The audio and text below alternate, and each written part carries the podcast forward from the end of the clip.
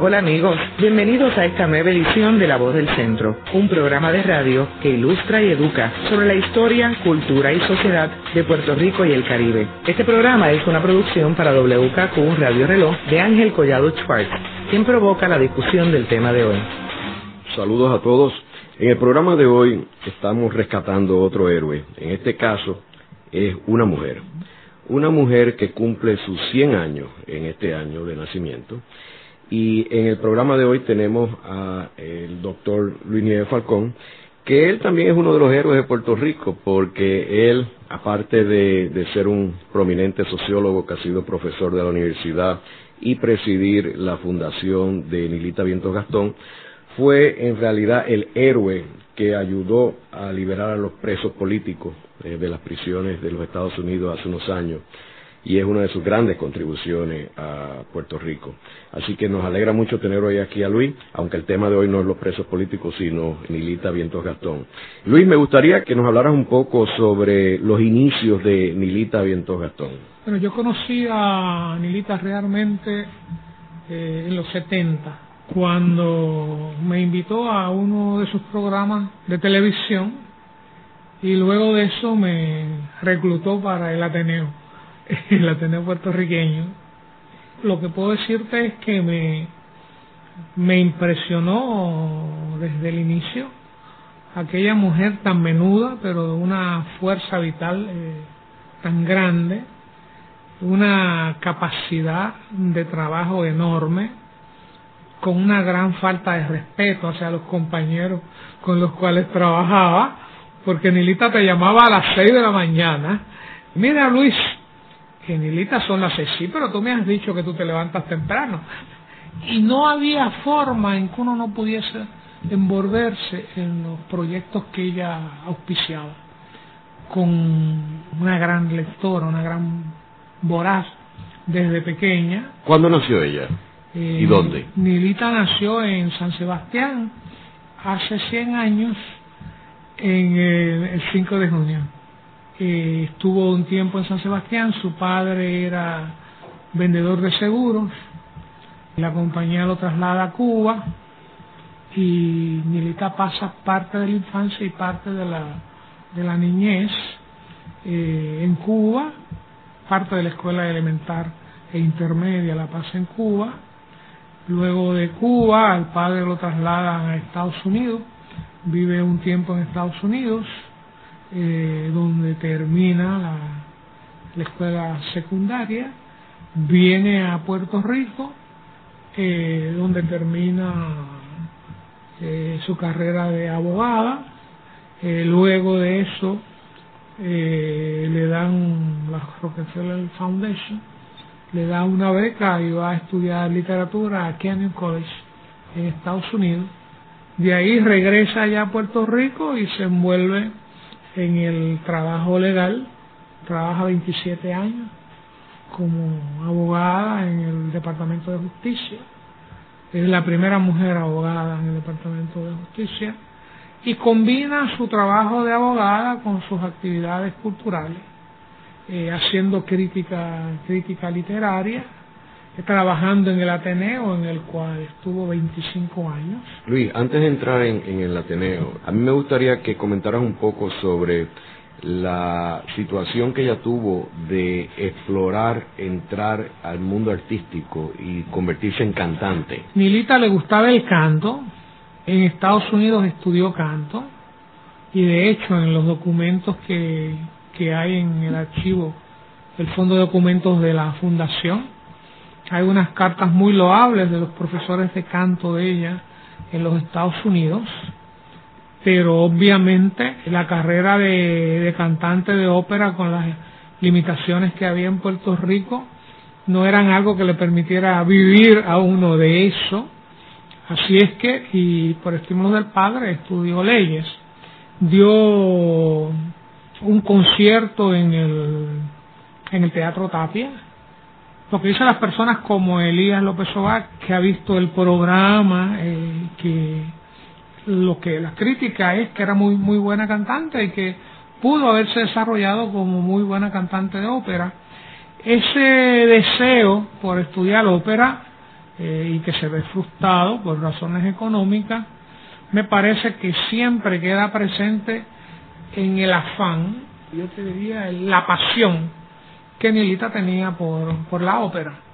Y eh, tanto en Puerto Rico y se tiene alguna oportunidad, eh, fue uno o dos veces a Nueva York a, ver, a, escuchar y a, ver ópera. Eh, aquí, cuanto función de ópera había, Nilita no se la perdía.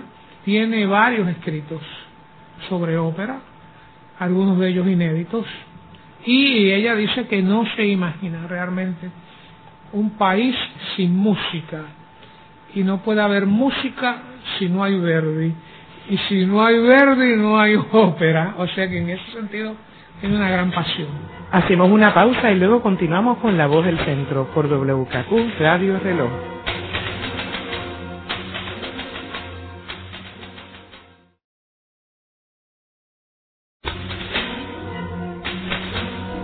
Continúa La Voz del Centro por WKQ Radio Reloj. Luis, yo quisiera retomar el tema de Nilita y la ópera.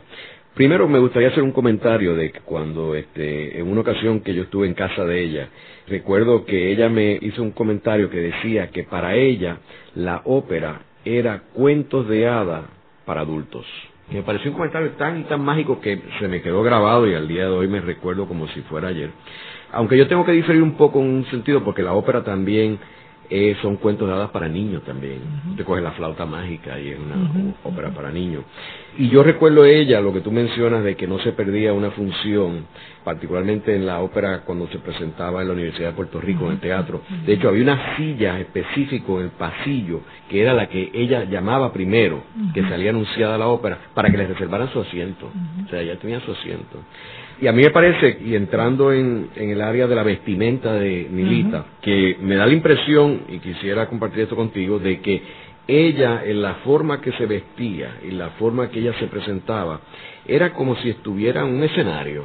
Y ella fuera un personaje de la misma ópera por la forma que ella usaba, o sea, ella era un personaje, vestida, presentada en el público. Háblanos un poquito sobre la colección de ropa de ella. Bueno, en la, en la fundación hemos preservado algunos de, los de la vestimenta de ella. Pues claro, yo lo que te puedo decir es, pues cuando venía el Festival Casal, pues Nilita le daba mucha importancia a la preparación de, de todo lo que se iba de que se iba a poner en cada función Vasalles tiene una anécdota que dice que Nilita ya un mes antes empezaba a preparar qué se iba a poner cada, cada día, ¿no? Yo he visto a Nilita preparando ropa, porque Nilita no solamente compraba, Nilita cosía. Y ella se cosía su ropa y compraba ropa y luego la adornaba eh, y le ponía unas, unas puntillas de esas preciosas que venía a comprar a una tienda en San Juan, arreglaba su sombrero para mí era parte de esa pasión que ella sentía por la música. La vestimenta era un complemento de ese amor de ella hacia, hacia la música. Además que me parece que en un sentido ella lo disfrutaba, lo disfrutaba mucho. Y, por supuesto también pues causaba bastante admiración entre la gente, ¿verdad? Ver esta mujer tan diminuta que venía con esos atuendos que me parece que Vanessa Dross dice en una entrevista que en otra persona se hubiera visto mal, pero en Milita se veía perfectamente bien. Así es que eso es lo que te puedo decir, que era, un, era una gran amante y mucha de la ropa era artesanal. Ella la hacía, la cosía, la cosía a mano y ese tipo de cosas. Ahorita tú me comentabas de la colección de discos que tenía ella en la casa, que está allí actualmente, ¿no? Sí, sí, sí. Y también eh, otra anécdota que me habían comentado es que se sabía Traviata de memoria completa. Se sabía varias, varias áreas de memoria por, completo. Pero claro, lo mismo ocurría con la poesía. Nilita se sabía de memoria casi toda la poesía de Martí. O sea que ella tenía una, una memoria espectacular. Pero eso es muy cierto con la, con la música, con la música también. Pero también es interesante porque esa pasión por la ópera no la llevaba a desestimular otras expresiones musicales. Por ejemplo, yo recuerdo que algunos de los músicos como Amaury Veray, Federico Cordero, de las primeras iniciativas que reciben como profesionales de la música es con Nilita. En la casa hay un manuscrito que Amaury Veray le manda de, de puño y letra. San Román la estimaba muchísimo y de hecho le mando un retrato autografiado de las manos de San Román tocando el piano. O sea que, que a pesar de esa pasión por lo clásico, pero tampoco eh, ignoraba al otro. Por ejemplo, ella le gustaba mucho Silvia Resach eh, como cantante, ¿verdad? Así que en ese sentido, eh, pues era también amplia en, eso. Eh, y lo mismo de la música, te digo, de la pintura, Nilita, desde el Ateneo es quien inicia y, le da le da margen a los pintores abstractos que en toda esa época era un poco eh, no eran muy bien mirados en Puerto Rico así que la ves en ese sentido que toda la creación para ella era era una, una exclamación en un sentido, una admiración. Entiendo también que hizo un escrito sobre Richard Wagner, ¿no? La ópera de Wagner. Sí, sí, sí.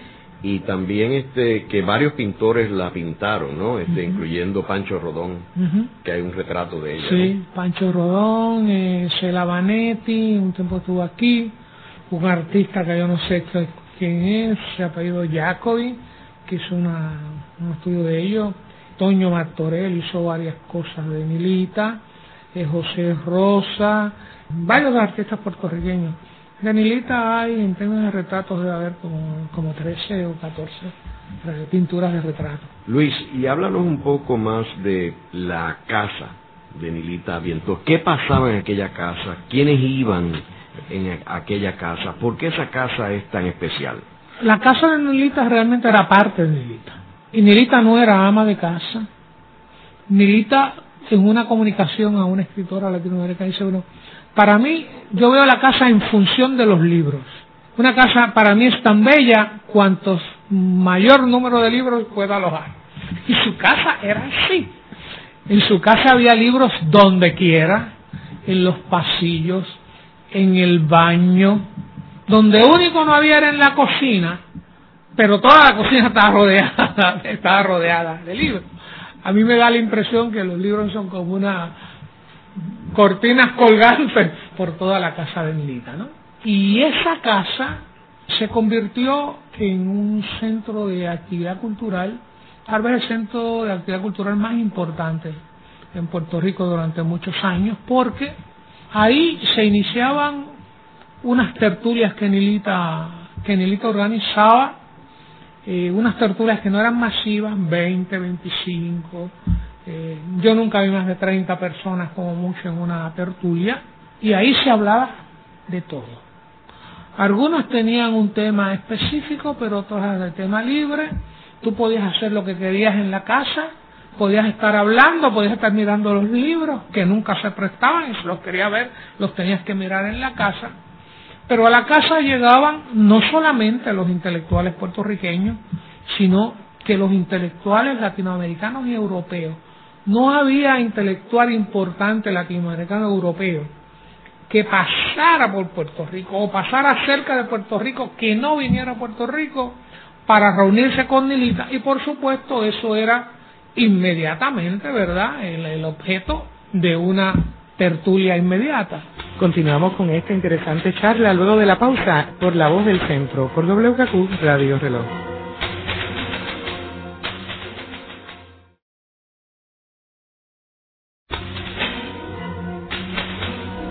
Regresamos con La Voz del Centro por WKQ Radio Reloj. Luis, me gustaría retomar el tema de la casa de Nilita. Como te decía, la casa era el centro de, era el centro intelectual realmente de Puerto Rico. No era la universidad, era realmente la casa, la casa de Nilita. Por ahí pasó Rómulo Bentancú, Juan Bosch, Alicia Alonso, Ernesto Cardenal, bueno, cuánto intelectual quedaba cerca de Puerto Rico. Si estaba en Nueva York daban un brinco y venían a San Juan para reunirse con Nilita. Estaban en Santo Domingo y daban un brinco para venir a San Juan a reunirse con Nilita.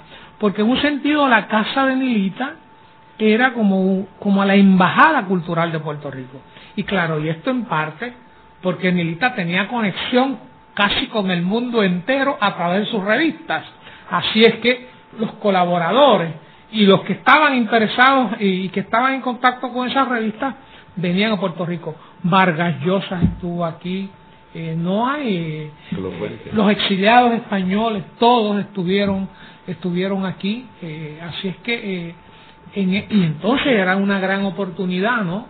Porque esas veladas también iban los intelectuales puertorriqueños.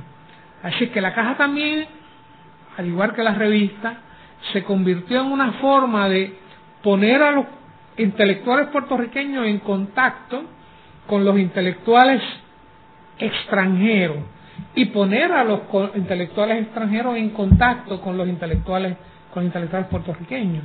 Y las veladas las veladas eran este, qué sé yo sin, sin tiempo. Empezábamos a las ocho a las ocho y media y se terminaba a las una a las dos a las tres de la mañana y se hacían en el patio si no llovía y si no se hacían en el balcón pero generalmente en el patio verdad Nilita no era muy anfitriona, ella no se preocupaba si se le van a dar entre meses o trago.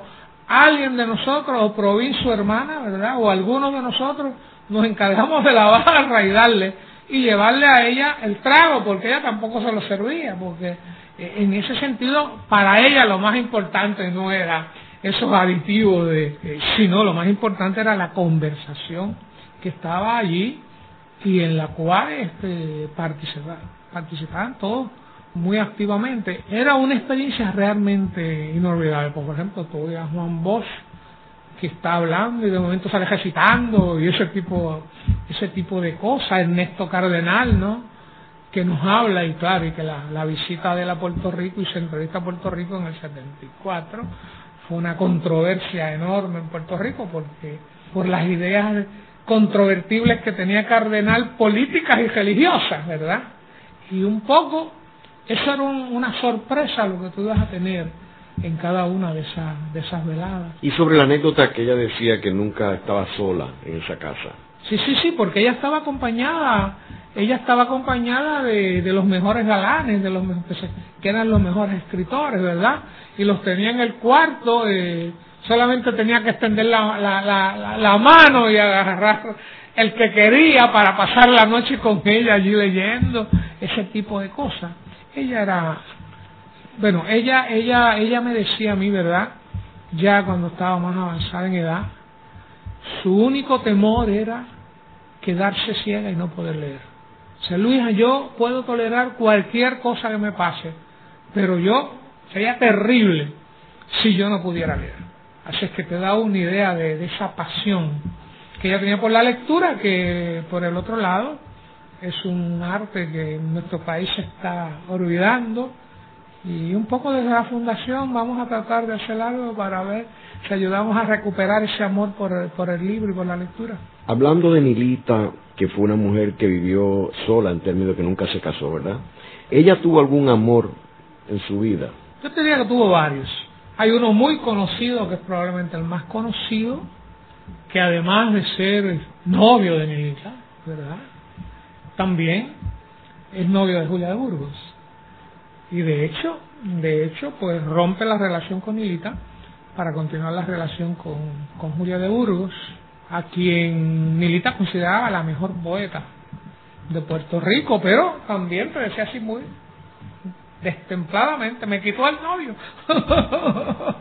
Pero además de eso, ella tuvo una relación íntima muy prolongada con un escritor latinoamericano venezolano que duró muchísimo, muchísimo tiempo.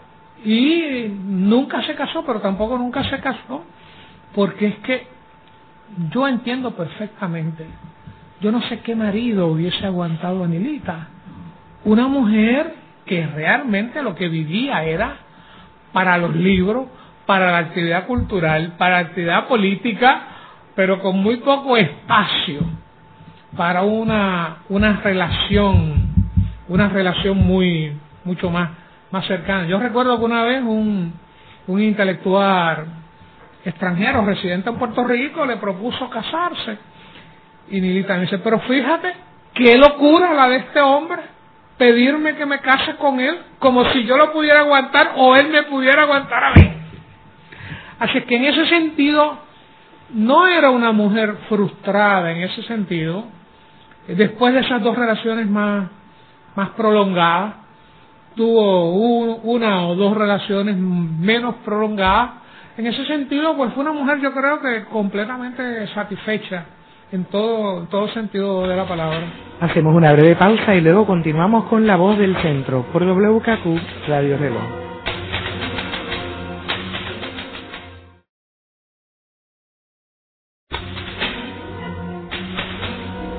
Continuamos con la voz del centro por WKQ Radio Reloj, hoy con la visita del profesor Luis Nieves Falcón, presidente de la Fundación Milita Vientos Gastón. Luis, me gustaría que nos hablaras un poco sobre eh, la actividad que tuvo Nilita en términos de luchar y defender por el idioma aquí en los tribunales. Como yo te, te dije anteriormente, Nilita fue la primera mujer que trabaja en el, en el Departamento de Justicia.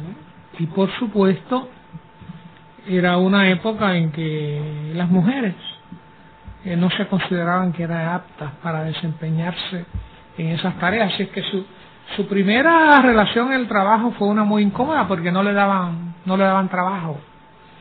No le daban trabajo porque pues no creían que una mujer podía desempeñarse no luego logra establecer con, con su jefe luego que renuncia porque no le daban trabajo y él se niega a aceptarle la renuncia porque había estado hablando con él y le fascinaba todo el conocimiento de Nilita, eh, de la literatura, pues, particularmente de Oscar Wilde, que era, que era una que era un autor muy favorito de su jefe. Y entonces un poco se da esa dinámica y le asignan los casos que más nadie realmente quería, quería atender y eran casos que en un sentido pues se consideran que eran demasiado demasiado difíciles. Y uno es el, el pleito del idioma. Aquí se había pasado una ley en el 1902 que equiparaba ambos idiomas el español y el inglés y un abogado norteamericano vino a postular a la corte e insistió en que él quería postular en inglés porque no conocía español y la ley lo, lo respaldaba, ¿no? Y el juez de primera instancia falló a, a, favor del abogado norteamericano. Y entonces Nilita eh, le asignaron la, la, apelación, que es una cosa eh, a ella misma un poco eh, le sorprende porque ya el propio Tribunal Supremo había hecho decisiones donde realmente lo que había lo que había decidido era que los dos idiomas eran equivalentes, ¿no? Así es que el pleito del idioma en el 65 el propio tribunal se desestima sin desestimarse, ¿verdad? Sin revocarse a sí mismo, pero hace una decisión que prácticamente revoca las decisiones anteriores y yo creo que en parte tiene que ver la defensa que Milita hace del caso, que rebasa los técnicos, las técnicas y los términos estrictamente legalistas y legales, y Milita, Milita acoge en su defensa mayormente eh, argumentos de tipo cultural y de tipo eh, sociológico, lo que lleva al Tribunal Supremo a revocar al Tribunal Exterior y a determinar que el idioma español es el idioma de los puertorriqueños y no hay ninguna ley que lo pueda privar de eso. Una decisión también extraña en términos de las propias decisiones anteriores que había hecho la Corte, pero que tiene una, una gran importancia, ¿no? Esa posición de Nilita con relación al idioma en las Cortes pero la sostuvo también en la universidad.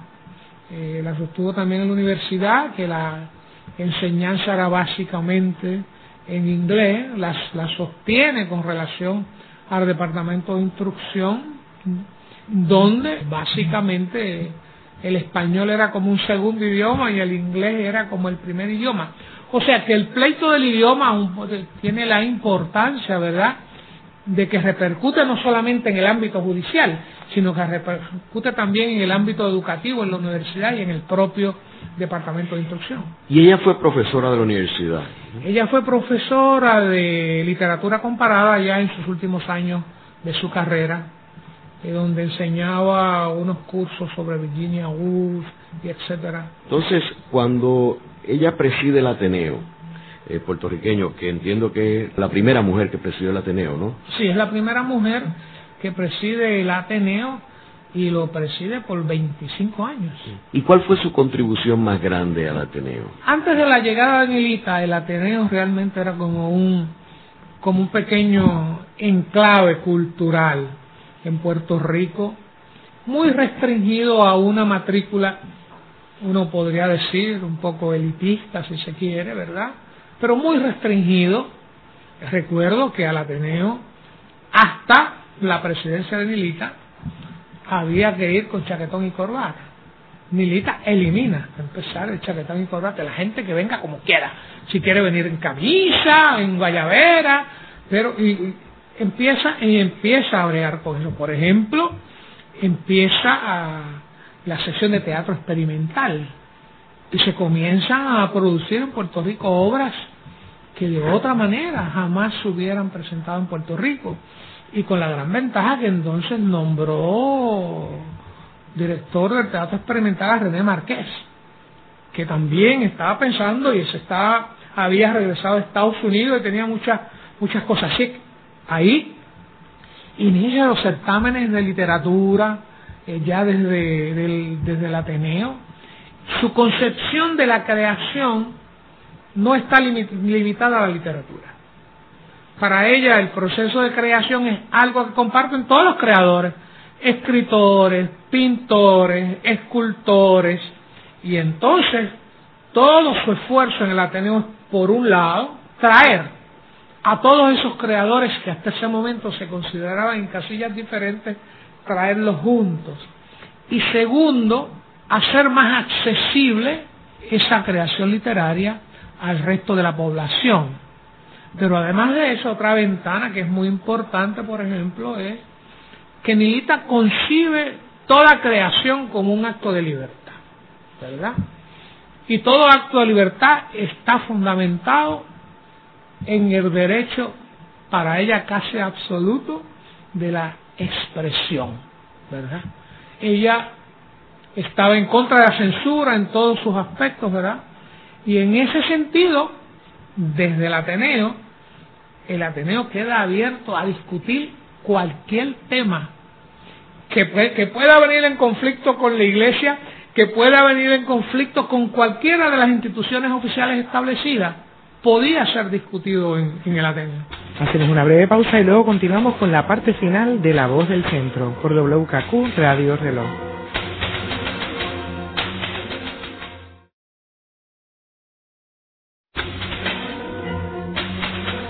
Están escuchando La Voz del Centro por WKQ Radio Reloj. Le invitamos a visitarnos a nuestra nueva página web donde encontrará la colección de los programas pasados y también por donde pueda hacernos llegar un mensaje con sus comentarios y sugerencias a este programa. Busque en la red www.vozdelcentro.org. De regreso a esta interesante discusión con Ángel Collado Schwartz. Luis, yo quisiera retomar el tema del Ateneo particularmente la salida de Milita del Ateneo. ¿Qué sucedió y por qué sucedió? El problema del Ateneo es realmente un problema ideológico.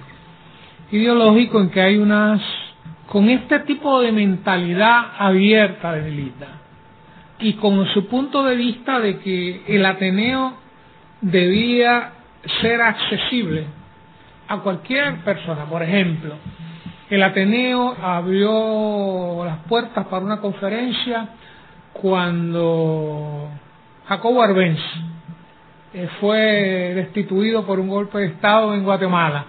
Y en el Ateneo se dio un curso sobre eso, unas conferencias sobre eso. En el Ateneo se dio un, seminario de dos conferencias sobre los fundamentos teóricos del marxismo.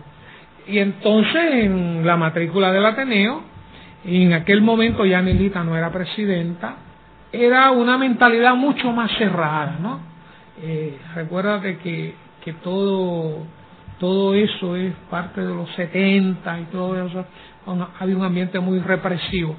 Y entonces se cuestiona, el, el conflicto surge, se inicia con una decisión del presidente de remover a Manuel Maldonado Denis, que era miembro del Partido Socialista puertorriqueño, de la presidencia de una de las secciones del, del, del Ateneo puertorriqueño.